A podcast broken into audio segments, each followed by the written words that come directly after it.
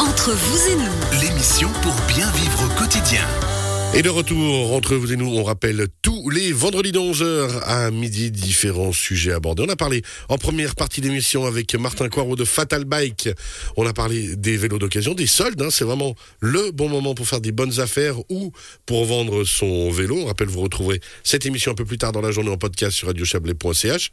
Dans un petit moment avec notre ami Léonard Dupéret, on va parler du garage IMOF, on va parler des pneus. Et puis, ben, cette période maintenant, on change les pneus. Vous êtes chaud? On est chaud. on est chaud. Je me retourne vers l'intelligence artificielle. Alors, vous n'êtes pas artificiel et vous n'êtes Bah, pas d'une intelligence artificielle, mais avec vous, Jean-Jacques Martin, on va parler justement intelligence artificielle. On rappelle votre euh, nouvelle société, hein, Brenilem, qui est maintenant basée à BioArc 3, ici à Montaix. Euh, ça fait combien de temps maintenant qu'elle est vraiment existante? Parce que ça fait très longtemps qu'on en parle ensemble, on va dire, euh, hors les murs, mais maintenant elle est vraiment installée. Oui, ça fait à peu près, euh, on va dire, une année maintenant. Et puis on est en train de terminer notre levée de fonds pour lancer la deuxième phase. Donc euh, voilà, on, Et on rappelle que vous revenez de Singapour. Ça veut dire que. Montaix et Singapour sont maintenant liés dans le projet Brenilem. on a ouvert à Singapour, oui. Tout Ça veut fait. dire que vous avez ouvert des bureaux là-bas? Oui, tout à fait. On et a- puis un espace de recherche? Le, pas encore, ça va venir. On doit commencer par euh, déjà structurer tous les aspects euh, commerciaux, communication. Et puis maintenant, à partir du moment où tout ça, ça sera lancé, on a une personne qui a, qui a débuté. Et elle va construire euh, une partie des équipes qui vont, qui vont s'occuper des recherches là-bas. Pour rappeler juste Brenilem, le secteur d'activité brute, nous, c'est toujours dans le domaine de l'éducation, mais c'est l'éducation euh, au travers de l'intelligence artificielle. C'est un marché qui est assez complexe. hein. Ça représente à peu près, rien que le, secteur des EdTech, hein, donc éducation et technologie, ça sera à peu près 4000 milliards aujourd'hui hein, sur le, monde. Mais c'est un, endroit où la recherche peut vraiment avoir un- une valeur ajoutée extraordinaire, puisqu'on est... euh, dans notre système social à, à l'orée de, de disruptions multipliées. Et aujourd'hui, on va devoir remettre tout ça, si vous voulez, en harmonie. Et puis, il y a tellement de disruptions qui sont euh, en, en mouvement maintenant qu'il va falloir des aides, des aides à, à diagnostic, des aides à- pour calculer, en fait, des, des processus hein, qui, qui permettent de corriger certains aspects, notamment dans le domaine de l'éducation. justement l'intelligence artificielle peut servir, euh, alors de nouveau, hein, de manière vertueuse, et c'est vraiment ce qu'on présente avec vous, c'est de rappeler qu'il ne faut pas avoir peur, on n'est pas dans 2001 Odyssée de l'espace. Alors, bah, si on continue comme ça, on va l'être, c'est sûr, parce qu'aujourd'hui, on est beaucoup, euh, disons, centré sur des algorithmes qui, euh, eux, sont auto-centrés, c'est qui vous considèrent comme un individu et puis qui essayent de- qui- à qui il faut faciliter un certain nombre de process, notamment quand on doit décider d'acheter quelque chose. Et donc, si aujourd'hui on utilise ce type d'algorithme pour l'éducation, le danger, c'est de rendre le cerveau d'un- d'une personne, d'un enfant ou d'un adulte, euh, habitué à un effort moindre. Et aujourd'hui, on repose sur des processus biochimiques qui ont mis des millions d'années à être élaborés et qui, justement, fonctionnent sur une récompense Par stimulation. et par l'effort. Et ben justement, Voilà. bouger, bouger, bouger, se stimuler.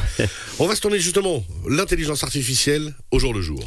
Oui, alors aujourd'hui, on est face à une disruption massive. hein. Je vous ai dit, hein, par rapport au fait, donc disruption, c'est vraiment un désordre. hein. On est en train de transformer tellement de choses en même temps. Si on prend notre système social, il y a trois rôles fondamentaux. Il y a le rôle de la famille avec l'éducation des enfants. Il y a le rôle de l'école où on est dans l'acculturation, dans le transfert des connaissances, dans la formation et du développement personnel. Et puis l'économie qui, elle, ben, vise votre autonomie financière, puis aussi votre épanouissement. Et puis ces fonctionnements-là, jusqu'à maintenant, ils étaient linéaires. La famille, c'était une tradition culturelle où euh, le passé était essentiel, où les parents transmettaient aux enfants, dans un écosystème bien régulé, où c'était une région qui communiquait, on avait des clubs, etc. Ça existe toujours, hein, faut pas s'inquiéter. Mais enfin, c'est que ça devient, ça c'est très Ça se perd. Euh, ça se modifie très vite. Ouais. L'école, avec des plans directeurs qui reposent sur des modèles, ils sont plutôt verticaux, avec une acquisition théorique par année. Aujourd'hui, on parle plutôt de compétences qu'on doit transférer plutôt que de connaissances qu'on doit maîtriser. Et euh, l'économie qui, elle, a d'un- bah, elle analyse des besoins. Et puis ces besoins, aujourd'hui, pour les analyser, ça devient très compliqué parce qu'au fur et à mesure qu'on observe les processus économiques, ils se transforment. Donc ça va tellement vite que cette transformation, aujourd'hui, si elle n'est pas anticipée, comme aux échecs, avec trois ou quatre coups d'avance, on a un peu de la peine à se poser sur le système. Donc ces trois niveaux de disruption aujourd'hui, on les ressent dans la famille. Vous avez une transformation du principe des connexions entre individus hors famille. Vous avez euh, des invités surprises, des amis Facebook, on va dire, voilà qui viennent perturber votre système familial. Vos enfants peuvent avoir des amis sans que vous connaissiez ces amis. Euh, une augmentation de l'hétérogénéité culturelle, puisque vos enfants amènent des connaissances dont vous n'aviez même pas idée, à un moment donné, par euh, le web, par le surf, par les connexions qu'ils ont avec l'extérieur. Vous avez un principe d'individualisation des plaisirs, c'est de plus en plus personnalisé. Euh, J'ai ma euh, connexion avec mes plaisirs personnels, avec justement cette interface web. Et puis vous avez bien sûr des nouveaux processus d'addiction qui sont là. Donc le jeu en fait partie, mais aussi euh, la gamification, euh, donc des, des, casinos ou l'utilisation de ces outils. Hein, parfois, ça, ça, devient assez compliqué à gérer. Donc là, vous avez une disruption au sein des familles. Au niveau de l'école, ben, vous avez des accès au savoir qui sont non certifiés avec des chaînes comme YouTube, Wikipédia, où il y a beaucoup d'erreurs. Ouais. Enfin, beaucoup d'étudiants aujourd'hui utilisent ces outils pour apprendre. Donc l'école perd un tout petit peu quand même de sa maîtrise. Euh, les savoirs sont moins homogènes, puisque surtout euh, sur la transformation des premières années de vie où les enfants s'auto-éduquent souvent au travers des outils qu'ils utilisent. Et donc, les mêmes le, les mots appris euh, transforment la vision d'accord que l'on se fait du concept que le mot transforme que transfère pardon et donc ça change beaucoup euh, lorsqu'ils arrivent à l'école on n'a pas ce même niveau d'homogénéité de, de, de comprendre ce qu'un mot signifie. Donc on a une perte en fait assez nette aujourd'hui de la compréhension des mots. Donc les parents et les enfants utilisent des mots qui n'ont pas forcément les mêmes valeurs. Et puis qui n'ont pas le même sens dans l'utilisation qu'on en a peut-être et puis dans la réflexion qu'on en a Exactement. Et puis surtout, après, ça, à cause de l'hyperconnectivité, hein, on s'habitue à consommer beaucoup de, de disons, d'informations avec des connexions euh, faibles, c'est-à-dire des, des, des, des, informations avec peu de substance, mais qui sont massives. Et puis, on va sur l'immédiateté du sentiment et de l'émotion. Donc, à un moment donné, on a envie d'avoir des émotions très rapides. Et puis, avec. Euh, et on les maîtrise mal, du coup Souvent, oui. Et ça, c'est justement tous les processus qui sont de la communication sur les réseaux pour les enfants. Et puis l'économie, elle aussi, est disruptée puisque vous avez des cohabitations modèles économiques, on en avait parlé de ces trois niveaux d'économie. De, de, Par contre, ce qui a beaucoup changé, c'est la globalisation, évidemment, la connexion avec l'extérieur, avec une concurrence qui a augmenté. La digitalisation, qui, elle, est un accès à un marché qui se fait par une différenciation de votre communication sur Internet au travers de votre site, par exemple. Et puis aujourd'hui, un autre élément qui est la virtualisation algorithmique, hein, c'est-à-dire le métavers qu'on est en train de proposer est un exemple, mais vous avez des niveaux en fait de maturité pour arriver sur un marché, pour accéder à des, à des marchés très complexes hein, comme le e-commerce, eh bien ça demande aux entreprises une adaptation qui est souvent chère et puis euh, quelque part disons très difficile parce qu'elle est très technique, elle, elle demande ça. beaucoup de cher parce que nouvelle donc on, on, connaît pas le domaine, donc on est obligé de faire confiance à des gens qui peut, euh, qui pour l'instant ont un marché pas de niche mais presque. Oui. Donc c'est compliqué. Et puis on doit savoir à qui faire confiance en plus. C'est ça. Et puis après, on a un retard conséquent en Europe hein, par rapport à l'Asie. Si vous prenez euh, la Suisse, on est à peu près à 20% de digitalisation aujourd'hui efficace, ouais. alors qu'en Asie, on est sur des modèles. Euh, là, je reviens d'une discussion. Vous prenez par exemple l'acteur Alibaba, qui est euh, l'Amazon de, de, euh, chinois. En Asie, ouais. Euh, la transformation des pays euh, asiatiques aujourd'hui à partir de Singapour, si je prends par exemple le Laos, le Cambodge, le Vietnam, mais plus particulièrement le Cambodge aujourd'hui, la volonté d'Alibaba de digitaliser les sociétés, elle se fait en un espace extrêmement court, puisqu'on transforme une économie euh, qui est assez primaire, puisqu'il n'y a pas des outils techniques, hein, il n'y a pas beaucoup, mais ils ont tous un smartphone, ça il faut savoir, Ouais. et donc par quasiment tous, et par conséquent, Alibaba et sa stratégie, c'est de dire je propose un cloud dans lequel vous allez venir avec vos produits, tout est là, toute la technologie est embarquée, il vous suffit simplement d'ouvrir un compte, de vous connecter avec votre outil, de mettre vos produits en ligne, on se charge de la logistique et vous entrez dans un monde qui est exponentiel avec une vitesse qui est fulgurante. Et l'Europe en en est totalement dépourvue hein, de ces processus-là. Alors effectivement, ça va très vite et c'est l'avenir, mais en même temps, on peut comprendre que c'est très particulier parce qu'on est ensuite totalement dépendant d'une société qui va pouvoir augmenter ses marges autant qu'elle veut. Totalement. Mais malheureusement, elle est là, elle est présente, elle n'a pas de contre-offensive. Elle est monopole. Elle est, ouais, à part Amazon qui est un autre groupe qui a son monopole d'un autre côté de la planète. Et puis finalement, l'Europe est très en retard. Et Ouais. puis à quelque part, nous-mêmes en Suisse, on est très en retard, ne serait-ce qu'au niveau deuxième niveau. hein, on parle de quatre niveaux, là, on est au deuxième niveau de la digitalisation. Bah, on est très en retard. Donc il y a un immense travail aujourd'hui à mettre en place pour pouvoir, euh, disons, corriger tout ça. Mais ça va pas se faire d'une manière simple. C'est ça. ça que l'IA est importante, l'intelligence artificielle, parce que si vous voulez corriger ça, il faut travailler sur les trois niveaux dont je vous ai parlé disruptés en même temps. C'est-à-dire sur les familles, il faut reprendre certains principes, notamment la biologie. D'accord C'est-à-dire qu'on est d'abord des individus qui fonctionnent à des, avec des niveaux émotionnels. On parle du chimie du vivant. D'accord Et puis en fait, à quelque part, on s'apprécie. Et cette appréciation, elle est très forte. Et le fait qu'on puisse communiquer Ah, avec je suis content, gens. je sais qu'il m'apprécie. Totalement. Je suis heureux. Ma, ma mère aussi.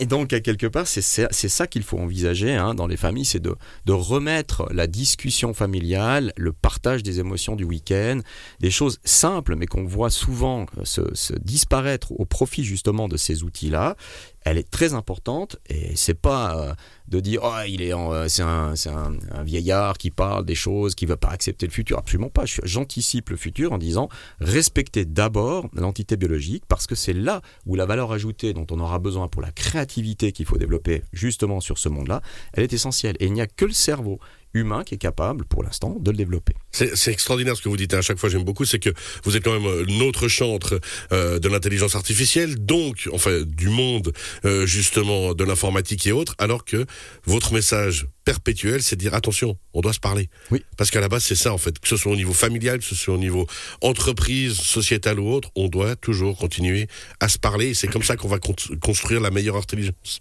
artificielle possible. Oui, parce qu'elle va apprendre de vous.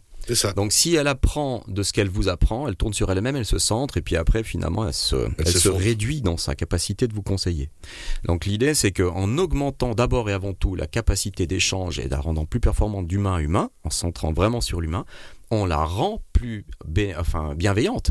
Et dans ce côté de bienveillance, elle peut à ce moment-là augmenter par sa capacité de diagnostic que vous n'avez pas, les conseils qu'elle peut vous donner, et vous avez ainsi un esprit critique qui peut faire des choix qui ne sont pas économiques et qui sont justement importants pour pouvoir euh, amener notre société vers quelque chose de bienveillant. Et puis après, euh, bah, notre but, hein, c'est qu'on va fonder la communauté Brainilem, euh, qui, est, qui est un projet qu'on va lancer, je pense, dès, le début de l'année prochaine, avec une application qui va pouvoir permettre aux parents euh, de recevoir des conseils au travers des, informations sur l'éducation, des, des, trucs astuces ou des projets.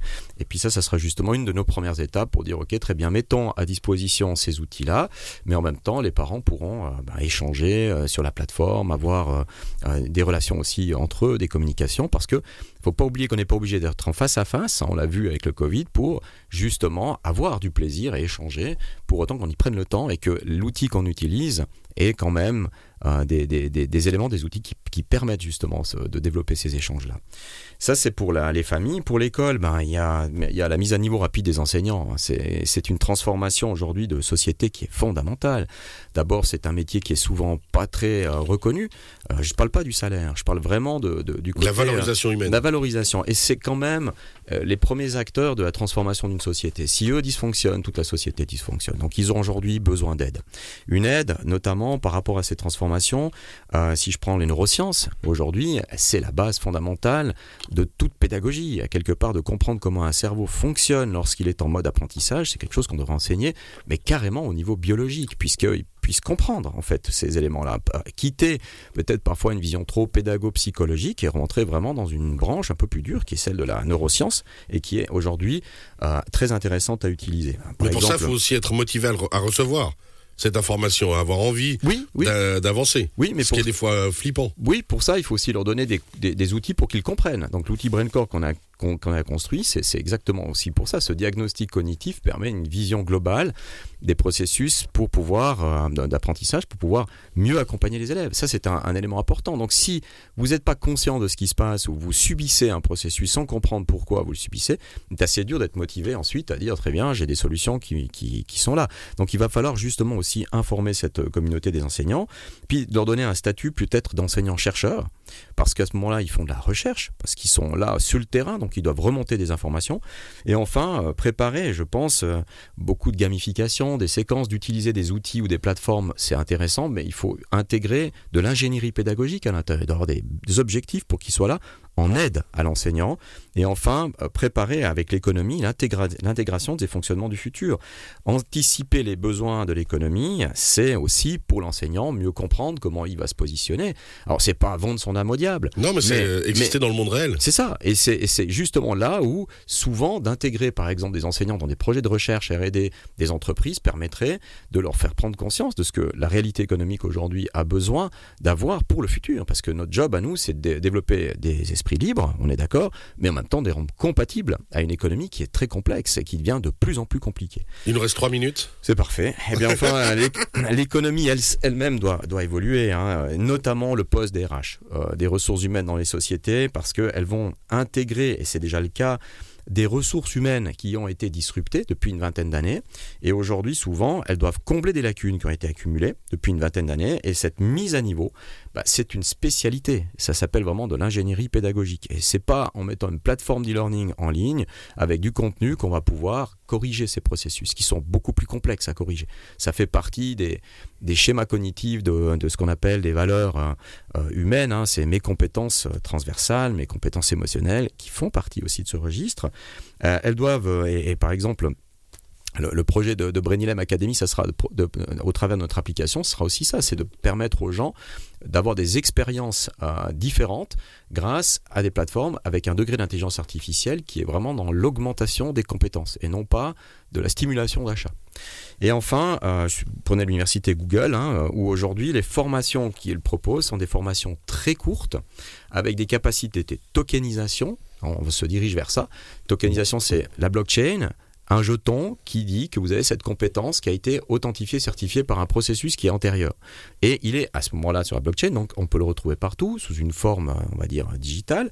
Et aujourd'hui, l'idée pour le futur, ça va, votre CV, vous l'écrirez plus. Ce seront ces tokens que vous aurez dans votre porte-monnaie euh, qui permettra à quelque part à un chasseur de tête entre guillemets virtuel qui est un robot de trouver des gens dont on a besoin pour une entreprise et de proposer automatiquement votre CV à, à une ressource humaine.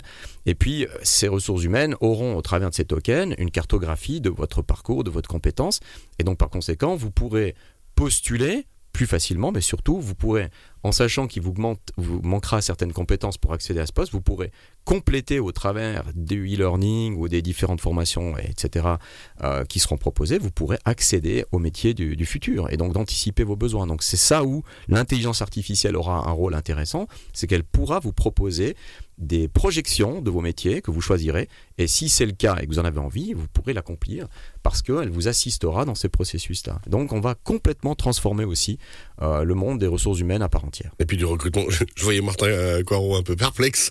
il vous a regardé euh, un petit peu genre, mais, mais, mais c'est comme ça que je vais recruter euh, maintenant C'est compliqué d'imaginer ça. C'est ça, euh, de visualiser. Quand dans la vente, on est très ben, du, au face-à-ça, c'est de sentir la personne, de se dire qu'une qu intelligence artificielle peut combler ce, ce système de ressenti humain.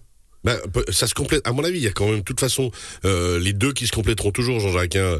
Il y a l'intelligence artificielle pour un processus de sélection, mais après, rencontrer la personne et puis. Alors oui, la, la, le, face le processus aussi. permettra de trouver, mais le, le, processus ne permettra pas de décider. Ça sera ça. la chimie du vivant, comme je vous disais avant, qui fera la différence.